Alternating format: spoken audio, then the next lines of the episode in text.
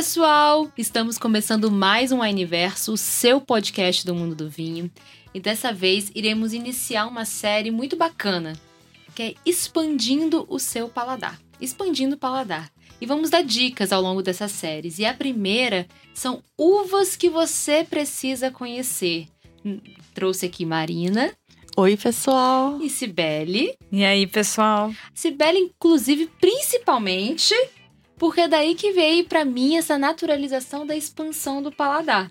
Então eu devo muito isso a você, Cibele. Eita! Pra quem tá no mundo do vinho, quando a gente fala de evolução, parece que alguma coisa ficou pra trás, né? Você teve que superar algo antes pra ir para próxima, pra próxima etapa. E o mundo do vinho não é assim que funciona. A gente não supera o que é antes pra ir pra uma próxima etapa. A gente diferencia, a gente alarga, a gente expande, Perfeito. né? A gente não é A porque gente cresce. né? Eu lembro uma vez que Sibeli falou bem assim, não é porque eu como um filé mignon que eu vou deixar de comer o cachorro quente. Gastronômico mesmo, né? Então, não é porque. é- é- essa é a analogia. Tipo assim, não é porque eu vou comer uma- um prato mais rebuscado que eu também vou deixar de comer minha coxinha. Exatamente. Entendeu? Então, acho que a expansão é muito disso. Eu entendo que todo mundo fala que é evolução, mas às vezes a evolução traz pra mim um ar um pouco de Superioridade. Exatamente. Muito obrigada. Tirou a palavra da minha boca. Então, eu, eu não gosto muito dessa palavra da, da evolução. Eu prefiro muito mais o expansão.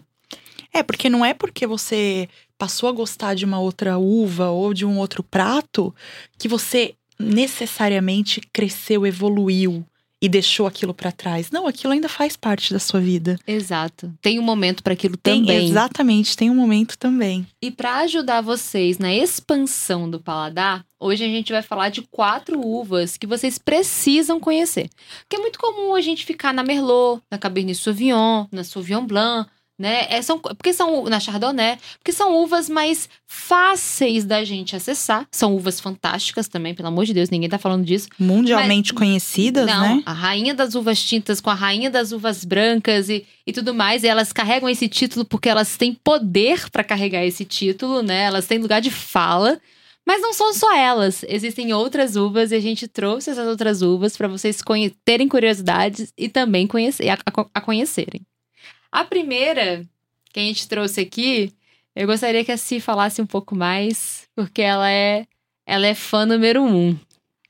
Gente, e é engraçado que se torna um clichê. Ó, não vou nem falar da, da- Começar já falando o nome da uva, não. Vou falar o, o porquê que é um clichê. Todo mundo que entra pro mundo do vinho acaba se apaixonando por essa uva. Mas muito porque ela surpreende. Então, a Riesling, para quem não conhece, é uma uva que você precisa conhecer. Porque eu não esqueço a primeira vez que eu provei um Riesling. Eu lembro quando eu peguei a taça e senti o aroma. E senti aquela resina, né? Aquele aroma diferenciado que você fala. Muita gente fala que é borracha cortada, mangueira cortada, um aroma diferente. Você fala, nossa, esse vinho aqui não vai ser legal. E de repente, quando você dá o primeiro gole, eu te garanto, você nunca mais vai esquecer do que é um Riesling. Você vai saber pela primeira vez o que, que é acidez e salivação. Nossa, é exatamente isso. Eu acho que todo mundo, quando a gente fala Riesling, lembra daquele vinho lá atrás, um dos primeiros chegou no Brasil aqui, que era um vinho doce, Uhum. né? E talvez tenha essa lembrança que todo Riesling é doce. E um Riesling seco é maravilhoso, né? Então, seco, meio seco, mas assim, não é aquele vinho de antigamente. Então, o pessoal tem ainda esse, essa barreira. Quando você passar essa barreira, meu amigo, eu te garanto que ela vai estar no seu top 10 de, de uvas preferidas. O dia que eu senti gasolina no Riesling. É isso aí. É, eu falei, meu Deus, é possível sim essas outras possibilidades de aromas, né? Foi um aroma que eu falei na hora. Falei, meu Deus, era um, um aroma que trazia meio pedra, um mineral meio pedra, tinha esse toque de, de gasolina também, mas não é, gente, de uma forma negativa, de uma forma de complexidade. Surpreendente. De uma forma Exatamente. surpreendente. Eu lembro que um amigo meu ainda falou assim: não tem como você enjoar da Riesling. Não, que ela é diferente. Ela é diferente. Não tem, não é uma uva que você consegue enjoar. E quando a gente encontra bons Rieslings, a gente fica assim: meu Deus, como é possível essa uva proporcionar esse vinho? É realmente é outro patamar. E é legal a gente falar também um pouco de harmonização com essa uva, né? O que, que vocês harmonizariam? Um cachorro quente? Eu já sei que você vai falar torresmo. Torresmo, gente. Pizza de torresmo. Nossa, pizza de torresmo, essa aí é novidade pra mim. Um torresminho com Riesling. Hum, Riesling faz o demais. coração de qualquer um bater mais forte. É quando eu falo, a a gente aprende o que é acidez com Riesling. Existe acidez alta, existe Riesling lá em cima. É, é, acidez, acidez média, acidez alta e Riesling. É A, a classificação, acho que é esse, assim, a gente tem essa é referência. sensacional. Então ele é ótimo pra limpar a untuosidade do paladar. Então, Se você trouxer um prato que tem uma carga de gordura alta, o Riesling ele vai conseguir acompanhar muito bem. E um, um outro fato interessante é que a Riesling é super aromática. Então você vai encontrar ela em perfis mais jovens mesmo. Você não vai Perfeito. encontrar uma Riesling barricada, você não quer matar esses aromas. Não que você não vai encontrar, pode até encontrar, mas você não vai querer tirar esses aromas que a Riesling traz, né? Que são muito vibrantes, que são muito frescos e, e vivos, muito vivos no- no- nos aromas. Inclusive no próprio paladar, né? Ele vai se mostrando de formas muito diferentes. Então- E é uma uva que envelhece muito bem também. Tem uma boa longevidade. Na garrafa ela fica uma coisa incrível, Sim. né? E ela vai desenvolver cada vez mais complexidade de aromas e sabores. Então é uma surpresa atrás da outra. Sabe uma harmonização que eu gosto com Riesling? Batata frita. Hum, clássico. Batata frita é uma coisa que todo mundo gosta, né? Vai ter um pouquinho de gordura, ela vai ter uma boa acidez.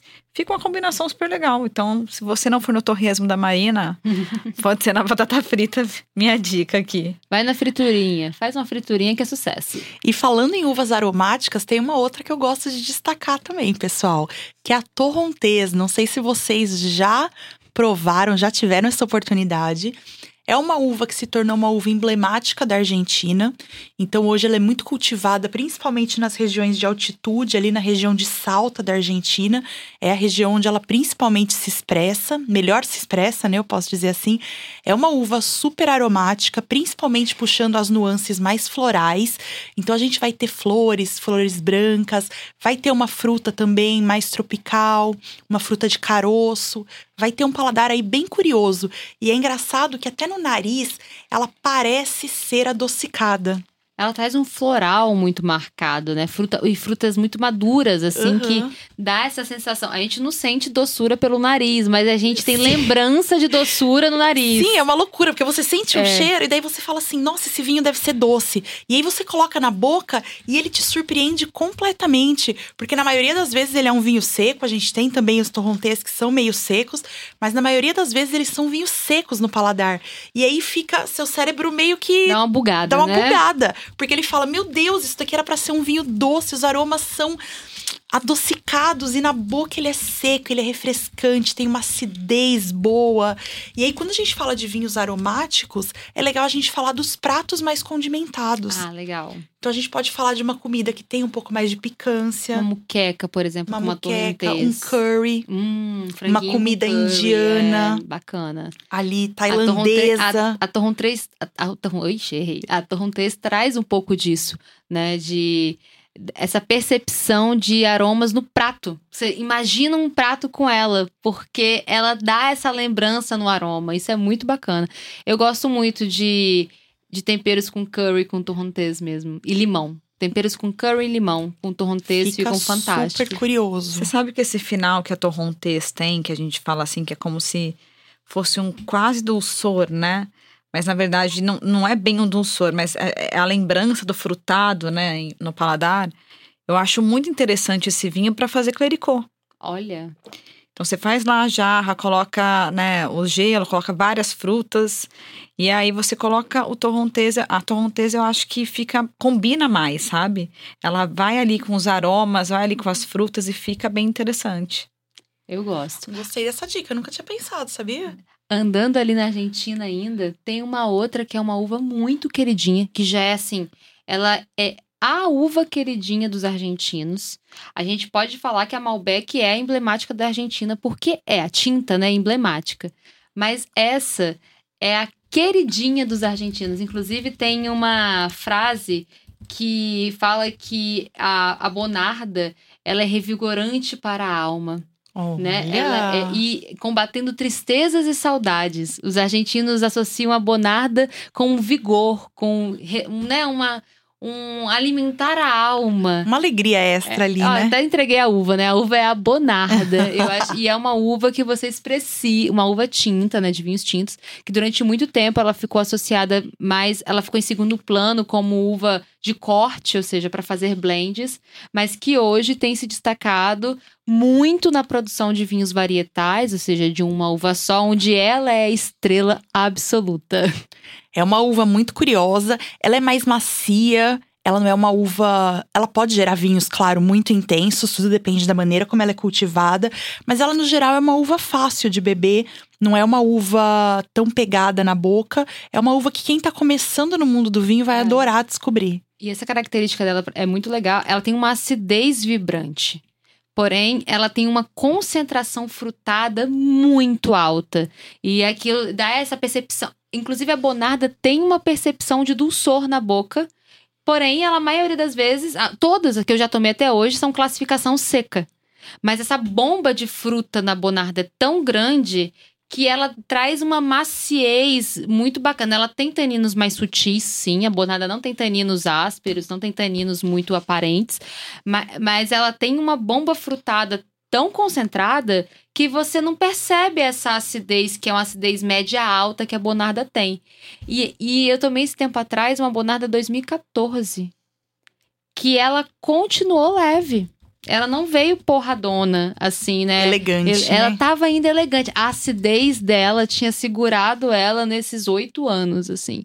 Oito anos? É, mais ou oito, menos. Sim. É, oito, quase nove, né? A gente tá em 2023. Ela segurou essa, essa bem essa longevidade, essa evolução que a Bonarda teve em garrafa. Mas foi um vinho com leveza, com elegância, com sutileza, assim, deu para aproveitar bem. Vale a pena conhecer a Bonarda.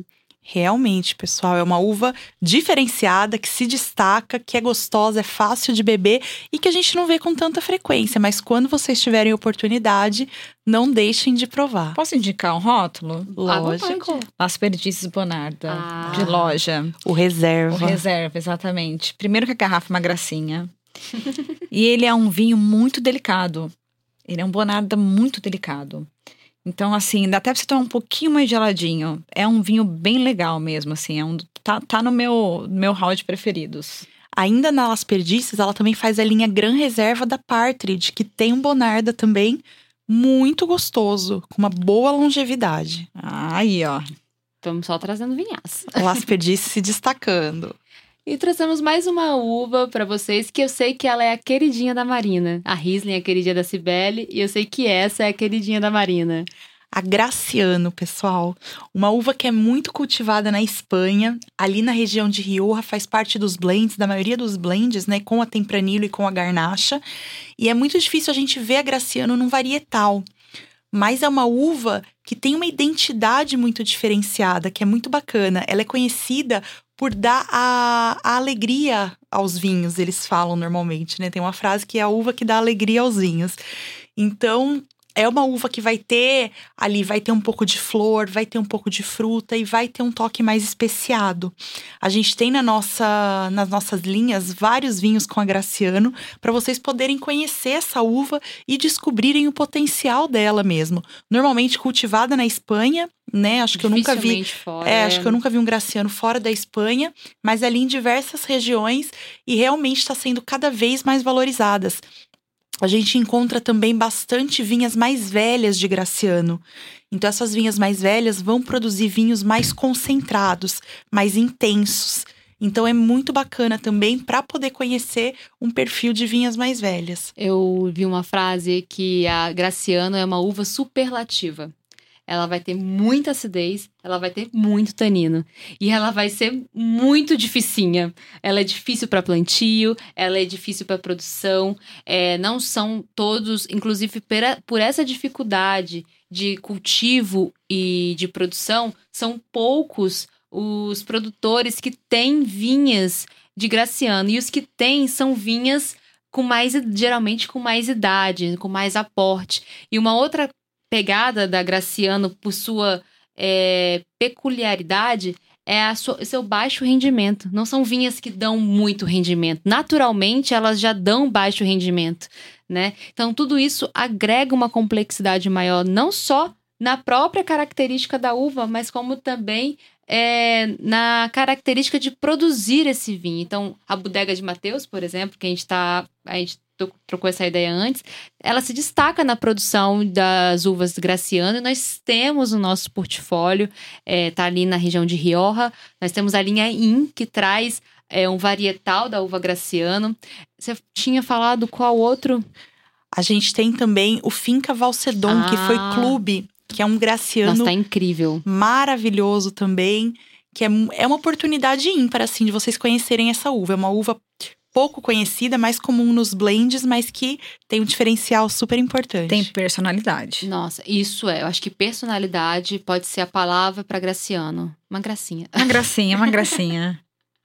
Gente, é isso. Eu tô, eu tô, rindo aqui, eu perdi a ponta do cipó porque eu, eu vim com a Hebe Camargo aqui agora pra chamar de gracinha, Graciana. Ai, meu Deus. A quinta série que habita em mim, Jesus.